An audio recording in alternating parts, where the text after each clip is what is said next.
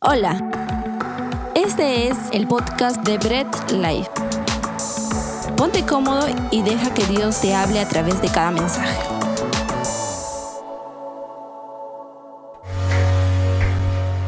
Amén, qué alegría poder estar con ustedes esta tarde, eh, luego de Navidad, así espero que hayan pasado una muy bonita Navidad, pueden tomar sus lugares. Y es emocionante, hoy es el último domingo del año. Y de verdad, qué alegría que a pesar de, los contratiempos con las movilidades, porque todavía sabemos que en algunos lados eh, por el feriado no hay tanta movilidad, ustedes están aquí en el Día del Señor, en la casa del Señor, eh, dispuestos a adorar a Dios con todo su corazón. ¿Ok? Qué bueno, así que denle fuertes palmas a Dios.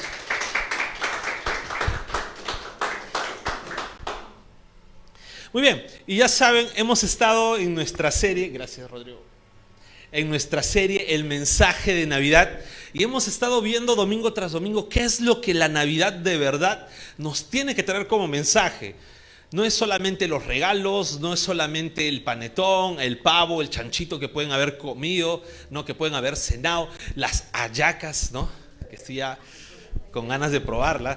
No solamente es eso, sino el mensaje de Navidad trae mucho más. Y hemos visto que el mensaje de la Navidad nos trae paz, nos trae libertad, nos trae esperanza. Y hoy día vamos a ver el mensaje central que nos trae el nacimiento de nuestro Señor y es el amor.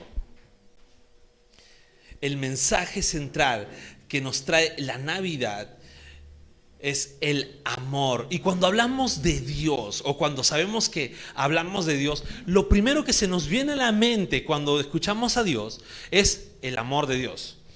Lo primero que se nos habla cuando nos predican es el amor de Dios. Lo primero que decimos cuando predicamos, hablamos de qué? Del amor de Dios. Entonces, cuando hablamos de amor o cuando pensamos en Dios, lo primero, el primer, la primera descripción de Dios o atributo para algunos de Dios es el amor. Entonces, sabemos que el amor no está desligado de Dios. ¿Saben cuál es el problema? El problema es cuando encasillamos o encajonamos el amor que Dios da o el amor de Dios con el amor que nosotros podemos sentir o de la forma en que nosotros amamos. Ahí empieza el problema, cuando encajonamos el amor de Dios a el sentimiento que nosotros solemos tener o dar. Entonces, relacionándolo al mensaje de Navidad, relacionándolo al mensaje de Navidad, sabemos que los que estamos aquí, los que están viendo en la transmisión, pues estamos hemos celebrado nuestra Navidad en casa, hemos estado en familia, hemos estado unidos, ¿no? Con ese mensaje de amor que Dios da. Y sobre todo en Navidad, el mensaje central es que Cristo nació. Y el amor del Padre se ve reflejado enviando a su Hijo a este mundo. Entonces hablemos del amor. Tomemos este mensaje de amor para finalizar nuestro año, pero también para empezar nuestro próximo año. Sabemos que ya el próximo domingo va a ser nuestro primer domingo del año, ¿no? Empezamos la carrera de nuestro cuarto año como iglesia. Ay, ay, ay. Entonces, tomemos el mensaje de amor como mensaje de fin de año, pero también como un mensaje para iniciar nuestro próximo año, ya que sabemos que ya el sábado es año nuevo, entonces empecemos bien el año desde ahora. Así que vamos a leer la palabra de Dios. Puedes abrir tu Biblia, aprender tu Biblia o lo vas a leer aquí atrás. En Primera de Juan capítulo 4. Primera de Juan capítulo 4, del versículo 10 al versículo 12. Ustedes pueden leerla en la versión que deseen, yo la voy a leer en la nueva traducción viviente. Y la palabra de Dios nos dice, en esto consiste el amor verdadero, no en que nosotros hayamos amado a Dios, sino en que Dios nos amó a nosotros y envió a su Hijo como sacrificio para quitar nuestros pecados. Queridos amigos, ya que Dios nos amó tanto, sin duda nosotros también debemos amarnos unos a otros. Nadie jamás ha visto a Dios, pero si nos amamos unos a otros, Dios vive en nosotros y su amor llega a la máxima expresión en nosotros. Oremos. Bendito Padre, gracias te damos porque en tu palabra encontramos ese mensaje de amor. Porque en tu palabra, Señor, tú nos revelas cuál es tu propósito y cuál es tu plan con la humanidad. Te damos a ti la gloria y ayúdanos a entender, Dios, este mensaje, este sermón, y que no solamente lo entendamos, sino también podamos aplicarlo en nuestras vidas. A ti siempre será la gloria, a ti siempre será la honra. En el nombre de Jesús, amén y amén. Muy bien, entonces, vamos a ver una verdad en este mensaje. ¿Ok? Una verdad en el mensaje de amor es que Dios nos ama primero. La primera verdad es que Dios nos amó primero. ¿Y saben qué es lo, lo loco aquí? Es que Dios no te ama correspondiéndote al amor que tú le has dado primero, sino es al revés nosotros amamos a Dios correspondiendo a que Él ya nos amó primero.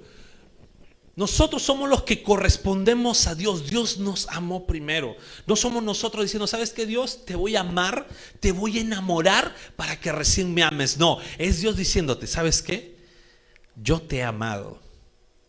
Y cuando yo amo, no hay nadie quien se pueda eh, resistir a mi amor. Esa es la verdad con respecto al amor de Dios. No es que tú digas, ¿sabes qué? Señor, yo te he amado y como yo te he amado, día a día te trato de enamorar más y más. No, es Dios diciéndote, yo te he amado. Cuando Dios ama, nada te separa de su amor. ¿Y saben por qué esta verdad es demasiado importante que lo sepas? Porque ¿quiénes aquí, voy a, voy a, ponerlo aquí, ¿no? y también en los que están ahí en las transmisiones, ¿quiénes aquí no han tenido su primer amor o su amor del colegio? Ya suspiraron por aquí. Algunos dicen, ah, he tenido tantos primeros amores. Pero todos han tenido un primer amor, una primera ilusión. ¿Y qué pasó? se quitó. E inclusive los que somos casados, llega un punto incluso en la relación en que a veces se pone fría la cosa. Los que han estado de novios, tal vez igual se pone fría la cosa. ¿Por qué? Porque el ser humano no sabe amar de verdad correctamente.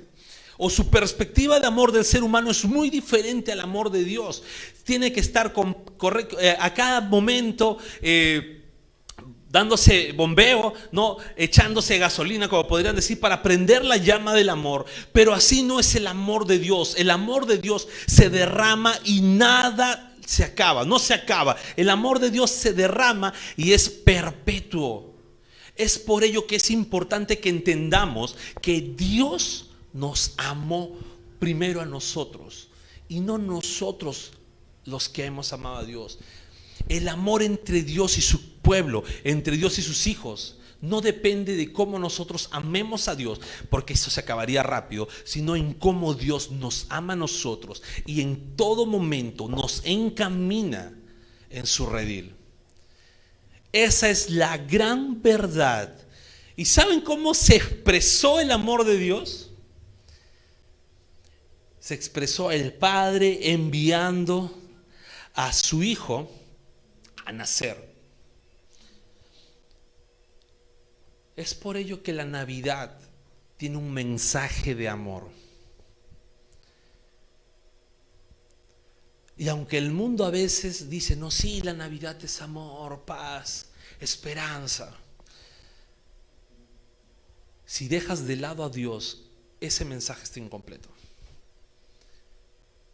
Y si dejas de lado el mensaje de amor y dejas de lado a Dios, ese mensaje está completamente incompleto. ¿Y para qué nació Jesús? Tal vez ahí nos podemos preguntar. Ya, Naín, ¿sabes qué? Dijiste que Dios, el Padre, envió a su Hijo. Ese es el mensaje de amor. Pero ¿para qué nació Cristo? ¿Para qué nació Jesús?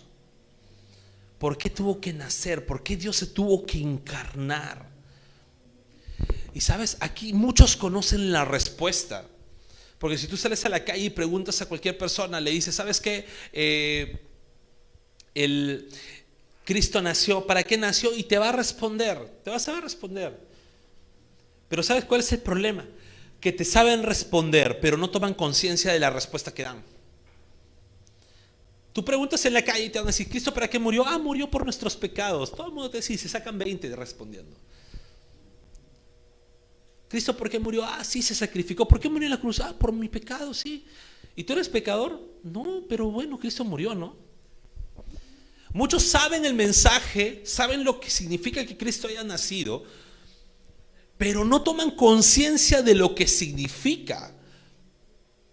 Y saben el mensaje de amor es que Dios al enviar a Cristo a nacer, empieza a cumplir la promesa de redención para perdón de nuestros pecados. Ahí empieza el mensaje de amor. Ahí empieza eh, la verdad del amor. Es Dios nos amó y en su infinito amor, Cristo el Hijo se encarna, viene a este mundo a cumplir esa promesa de redención por nuestros pecados. Si esta verdad la apartamos, el amor está incompleto. Si esta verdad la apartamos del mensaje de amor de Dios, todo está incompleto. Porque muchos dicen, sí, Dios te ama, Cristo te ama. ¿Y cómo te ama? Y ahí empieza a distorsionar el mensaje. Te ama porque te quiere sanar, te ama porque te quiere bendecir más, te ama porque quiere cumplir todos tus sueños y metas. Te ama porque quiere ver al campeón que hay en ti. Y distorsionamos el mensaje y al último, al muy al último, recién decimos, te ama porque tú eras pecador, estabas condenado, merecías el infierno, pero Cristo tomó tu lugar. El verdadero mensaje lo dejamos al último. Yo no digo, y acá en la iglesia tampoco decimos que Dios no quiera que tú prosperes, no decimos que Dios no quiere que tú estés completamente sano físicamente.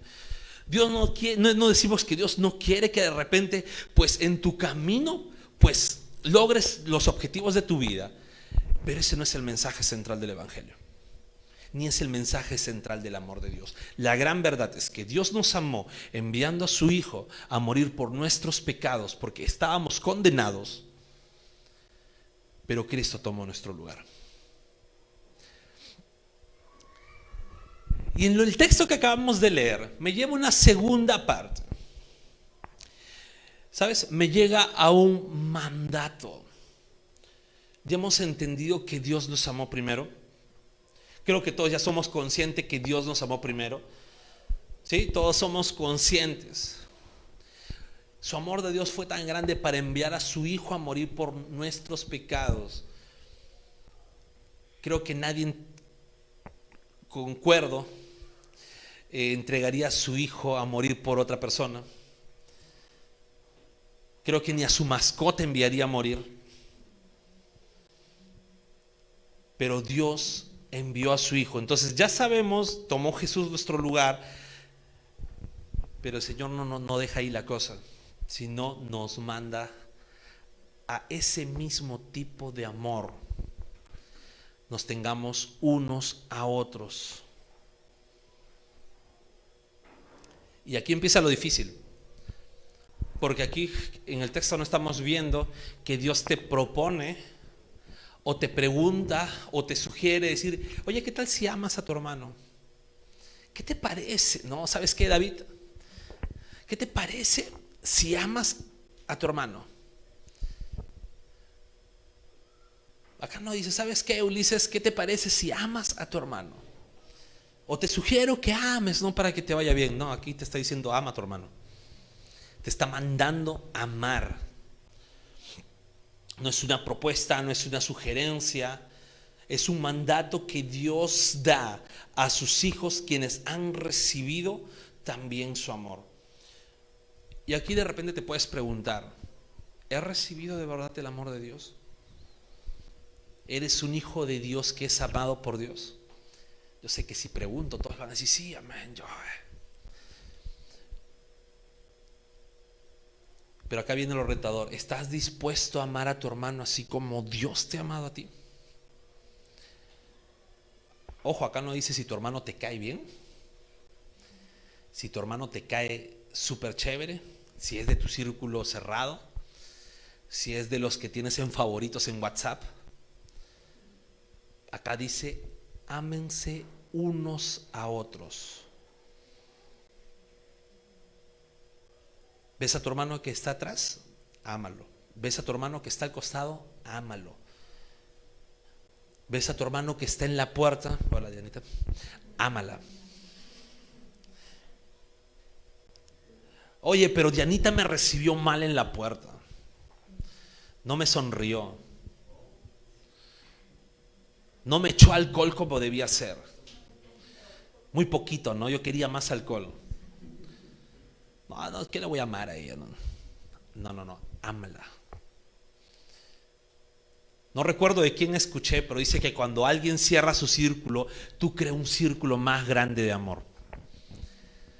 Si de repente ves en un grupo a dos, tres personas que se cierran en ellos y no quieren conversar con nadie más, son los grupos de los, eh, de los incomprendidos de Bread Life y están cerrados ahí en, en su grupito, pues crea un círculo más grande e involúcralos.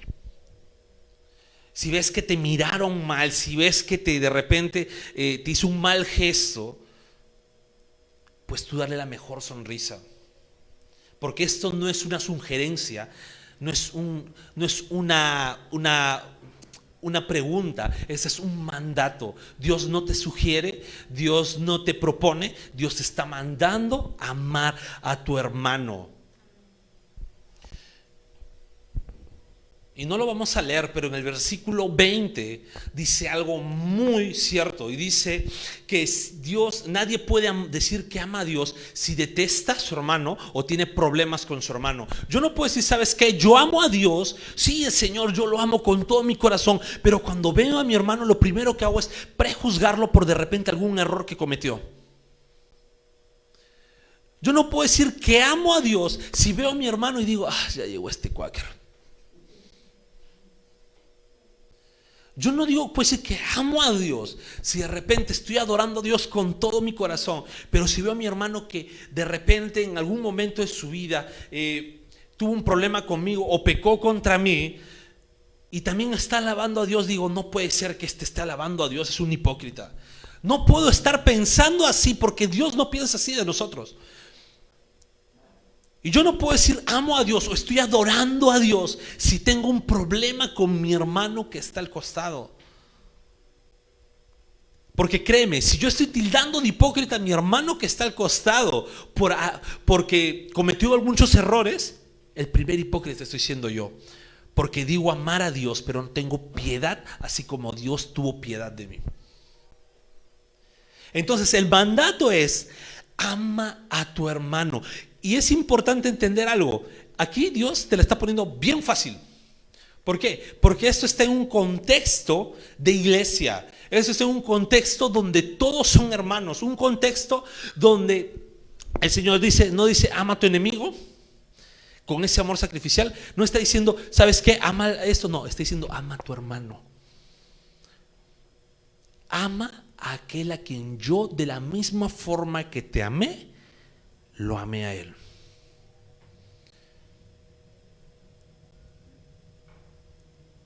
Y eso empieza en casa, en iglesia. Si yo no aprendo a amar a mi hermano, sean los problemas que sean, jamás voy a poder amar a mi prójimo y mucho menos a mi enemigo.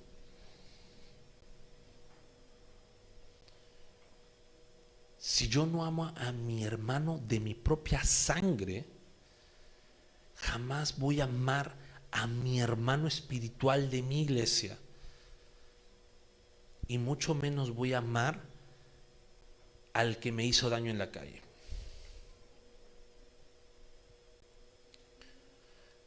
Por eso que Dios cuando habla de amor verdadero, cuando habla de el mandato de amar, empieza, dice, en la iglesia, empieza en tu casa. No es una sugerencia, no es una propuesta, es un mandato. ¿Y sabes? Ningún hijo de Dios debería no amar a su hermano en la carne.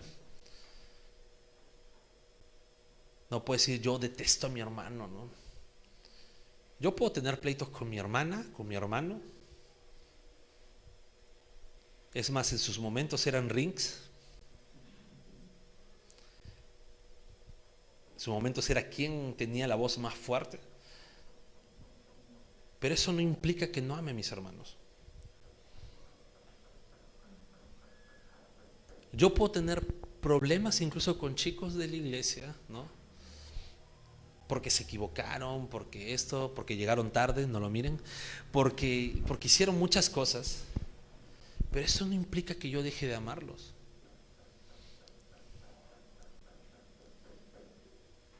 Y ese es el corazón que todos debemos tener. Con errores sí, porque van a haber pleitos. Es más, yo puedo ser el principal objetivo de, que, de hacer renegar a alguien, porque soy completamente imperfecto. Yo sé que yo soy el que hace renegar a mis hermanos en mi casa, yo sé que yo hago renegar a los líderes de aquí en la iglesia, ¿no? Deben estar bendiciéndome a cada rato por cada error que puedo cometer. De la misma forma los bendigo, chicos. Pero sé que me aman, o al menos eso espero. Entonces, el amor que Dios dice es un mandato que nos da, es una orden. Dios no te está sugiriendo, te está diciendo ama. La verdad es que Dios nos amó primero, pero nos manda también amar. ¿Por qué? Porque refleja mi vida transformada. Todos sabemos que los que estamos aquí y somos hijos de Dios, no es porque nosotros hayamos tomado una decisión y decir, sí, yo quiero y emocionados, no es porque de repente yo diga, ¿sabes qué? Yo elijo, ¿no? Porque hay algo bueno en mí. No, es porque Dios desde su eternidad nos predestinó, nos eligió y nos dice, ¿sabes qué? En mi momento, en el momento que yo diga, te voy a transformar la vida. Y tal vez más de uno de los que están aquí han tenido momentos en decir, ¿sabes qué? Eh, me voy de la iglesia, no quiero saber más. No, los que, los que han tenido esos momentos puedes sentirte identificado. Yo me siento completamente identificado de decir un momento, no quiero saber nada más de la iglesia. Es más, voy a ver las formas incluso hasta de negar a Dios porque no sé, no me cuaja. Me siento un poco incluso eh, en mi rebeldía dije, no, me siento un poco así aprisionado con tantas eh, cosas. No, entonces vamos a ver, vamos a sentirme libre. Es, es muy bobo, ¿no? Porque cuando Dios te transforma tu vida, no hay nada de lo que tú puedas hacer para que alejarte de Él. Entonces es Dios transformando tu vida y esa vida transformada, ese reflejo de la vida transformada es el amor que damos. Porque es muy fácil decir, ama a Dios, teóricamente todos lo afirman, si tú vas a la calle, vas a, gente en conversa, te va a decir, ¿sabes qué? Yo amo a Dios, ¿no? Yo amo a Dios, ¿no? Incluso hasta, le ponen eh, eh, apodos de cariño a Dios, no, no, mi peluconcito, y empiezan a decir muchas cosas, ¿no? Empiezan a decir, sí, no, mi, mi jefecito. Escuchaba un youtuber, ¿no? Que prepara ricos platos, no voy a promocionarlo, que decía, no, el jefe, cada vez que terminaba decía, vamos a agradecer al jefe y el mundo entero puede afirmar amar a Dios en la teoría, pero muchos no son conscientes que el amar a Dios de verdad es un reflejo de tu vida transformada. Si Dios de verdad no ha transformado tu vida, no estás amando de verdad a Dios. ¿Y sabes por qué? Te voy a dar tres puntos. Primero, porque a Dios no lo ves. A Dios no puedes verlo. Dios no tiene un cuerpo material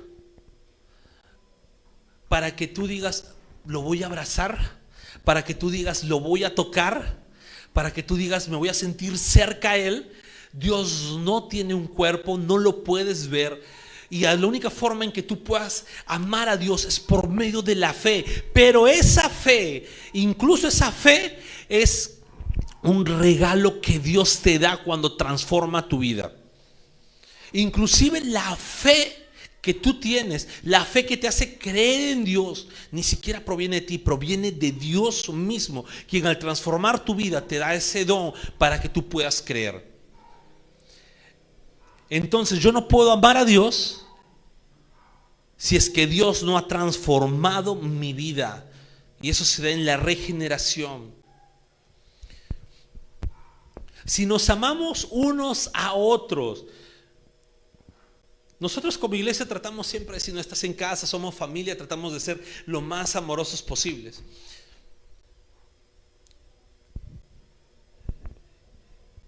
Porque tratamos de reflejar nuestra vida transformada en el trato y el amor que podamos dar. Y tal vez los que pueden dar testimonio son los que han ido llegando a la iglesia y han visto cómo eh, al momento de entrar hemos congeniado, hemos seguido hablándonos, hacemos un círculo más grande, tratamos de conversar con todos.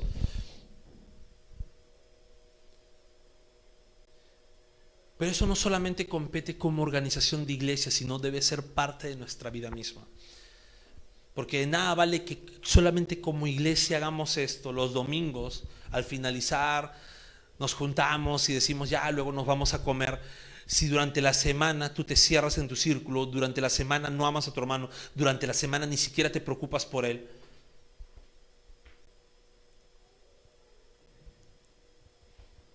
Como iglesia intentamos practicarlo, pero más importante es reflejarlo como hijos de Dios que somos. Y si nosotros nos amamos unos a otros, lo acabamos de leer, dice la palabra, es porque Dios vive en nosotros. Es una consecuencia de que Dios vive con en nosotros. Y esa es una proposición, eh, una bicondicional, en la cual también debemos decir que si no nos amamos unos a otros, es una consecuencia de que Dios realmente no vive en nosotros. Si tú no amas a tu hermano, puede ser una consecuencia de que de verdad no has sido transformado por Dios, por más que vengas a la iglesia, por más que seas puntual.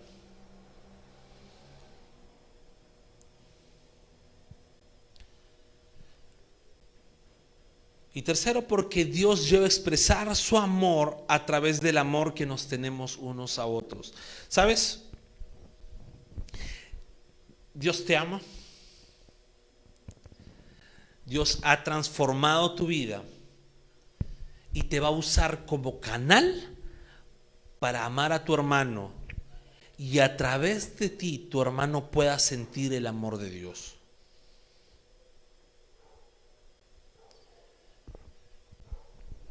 Dios nos hace partícipes de su iglesia, nos hace partícipes de su plan, nos hace partícipes de su amor cómo Dios nos ama, transforma nuestras vidas y te utiliza como ese medio para que tu hermano pueda también sentir el amor de Dios. Aquí no hay un sensacionismo, sensacionalismo, perdón, de decir yo tengo que sentir a Dios por mi propia cuenta y voy a arrodillarme hasta que no lo sienta. Aquí se trata de cómo como hijos de Dios mostramos el amor de Dios y como dice la palabra, en su máxima expresión en nosotros.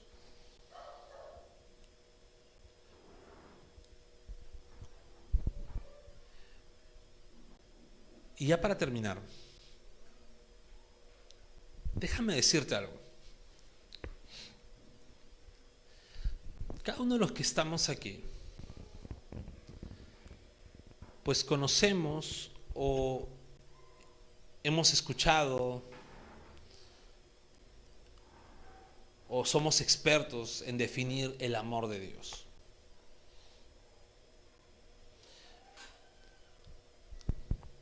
Todos como hijos de Dios, pues sabemos eso. Sin embargo,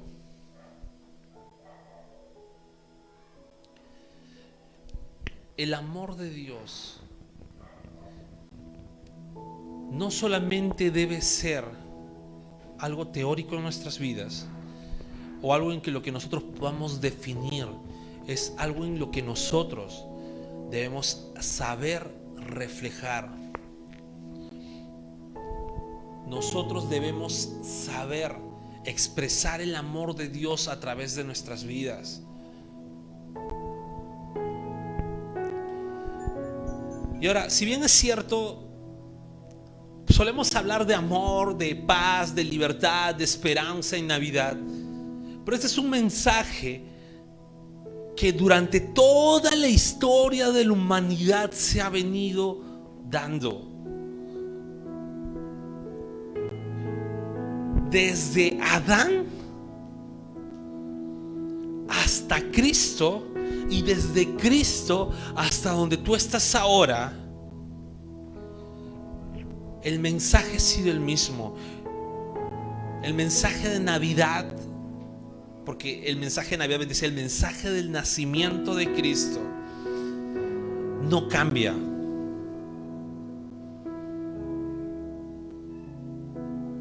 El Señor nos da paz. Podemos encontrar paz en Él. Podemos encontrar libertad en Él.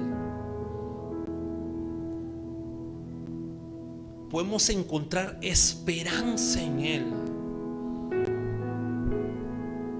y sobre todo podemos encontrar amor en Dios.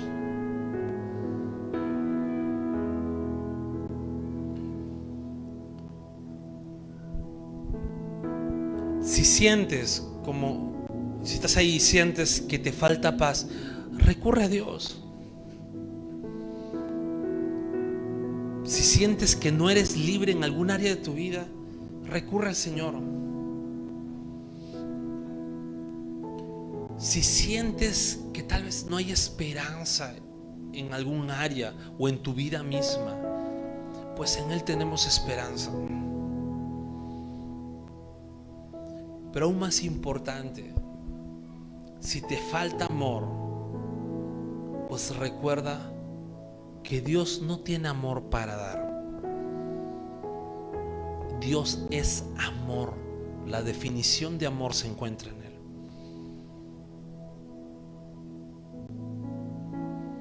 siéntete amado por Dios.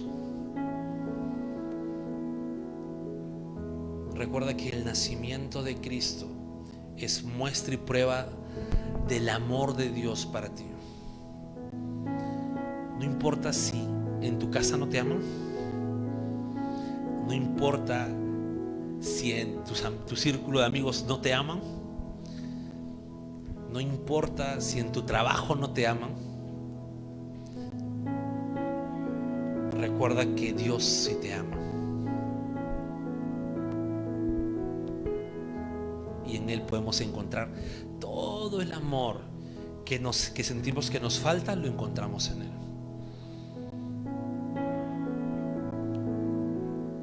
Y ahora, el amor de Dios no solo es de forma egoísta para mí, no solo de forma egoísta decir, sí, que Dios me ame y me ame más y me lleno de amor y estoy lleno de amor de Dios. Que como hijo de Dios yo debo reflejar el amor de Dios. Como dije, empezando en casa, empezando en mi iglesia, pero también hacia el mundo.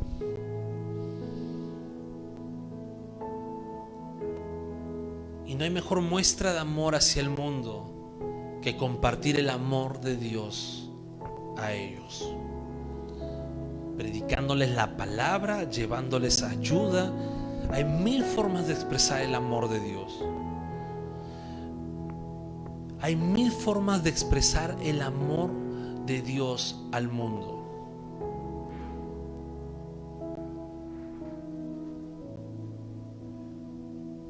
Pero sabes, compartamos siempre el amor de Dios, no dejemos de predicar. Tú muestras que amas a Dios, muestras que Dios te ha amado predicando a otras personas.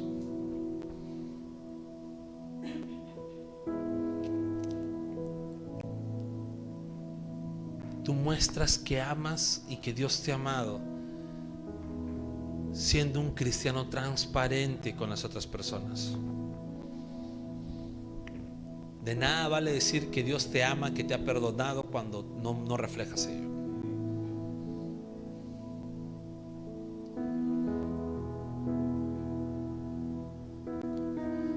Y sabes,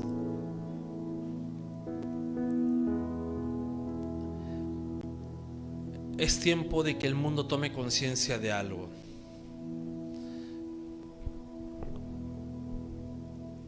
Es tiempo que el mundo tome conciencia que Cristo nos amó en la cruz.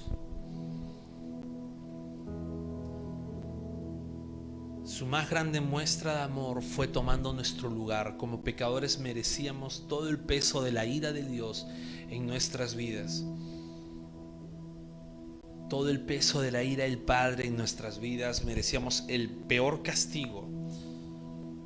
Sin embargo, Jesús nació y tomó nuestro lugar en la cruz. Ese es el mensaje de amor que Dios nos da. Puedes ponerte de pie para orar.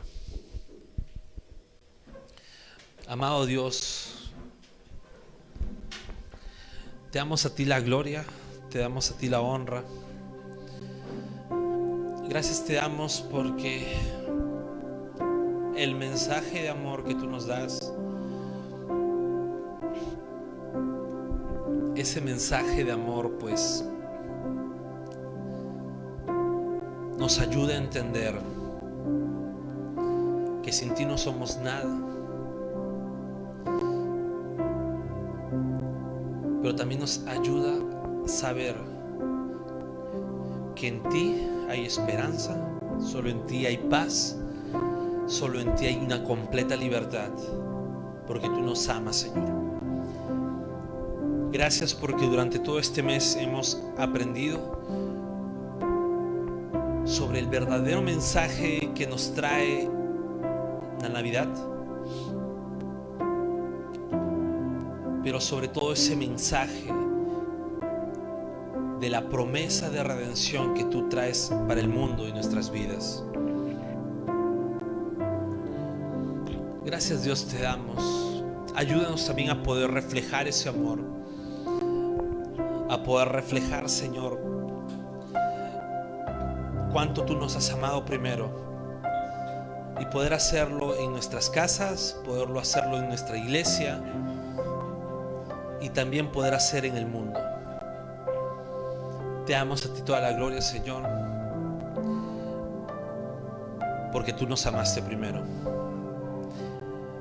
Y Señor, te pedimos por los que tal vez en la transmisión han visto por primera vez, tú seas transformando sus vidas a través de tu palabra sabemos, Señor, que tú eres quien trae siempre ovejas a tu rebaño.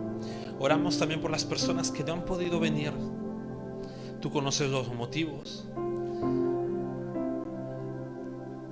Y sabemos, Señor, que el próximo domingo, en un nuevo año, el mensaje de tu amor nos va a acompañar en esta nueva aventura llamada 2022. Te damos a ti la gloria, te damos a ti la honra. En el nombre de Jesús. Amén, amén y amén. Gracias por escuchar el mensaje de hoy y no olvides compartirlo. Síguenos en nuestras redes sociales, Instagram, arroba Bread Life Family, Facebook Bread Life.